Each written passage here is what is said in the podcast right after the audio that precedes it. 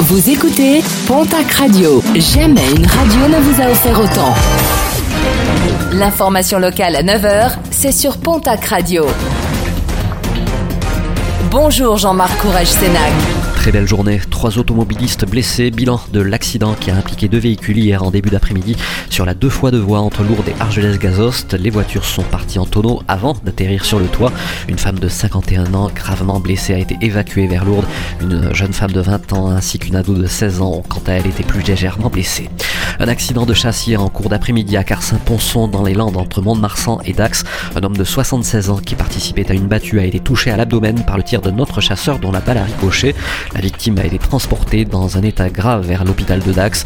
Quant au tireur, il a été placé en garde à vue. L'enquête a été confiée à la brigade de Rion des Landes. Un bâton d'encens allumé et jeté à la poubelle à l'origine de l'incendie qui a touché hier en fin d'après-midi l'église Saint-Charles de Biarritz. Les dégâts matériels ont été limités et il n'y a fort heureusement aucun blessé. Premier qualifié pour la finale, Julien, le jeune palois de la Star Academy, s'est qualifié samedi lors de la première demi-finale qu'il opposait à Axel.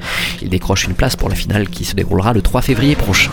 Les résultats sportifs de ce week-end avec en rugby Coupe d'Europe, Toulouse qui s'impose sur l'équipe de base 31-19, victoire également de Bayonne sur Exeter 26 à 17.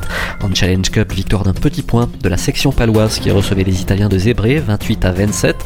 En Pro D2, lourde défaite de Mont-de-Marsan à Vannes 31 à 15, victoire de Dax à Grenoble 24 à 27 et de Biarritz qui recevait à Valence Roman 38 à 13. Toujours en rugby, la nationale et la lourde défaite du Stade à Nice 51 à 17. En National 2, Anglette Bagnor 9 à 6. Défaite de Saint-Jean-de-Luz à Marmande 33 à 20. Le derby gersois a vu la victoire de Florence sur Hoche 27 à 13. Défaite de Lannemezan à Dijon 26 à 23. En basket Pro B, l'élan Béarnais s'impose sur l'équipe de Nantes 89 à 78. En National masculine, une défaite de l'Union Tarbes de Pyrénées à Chartres 73 à 43.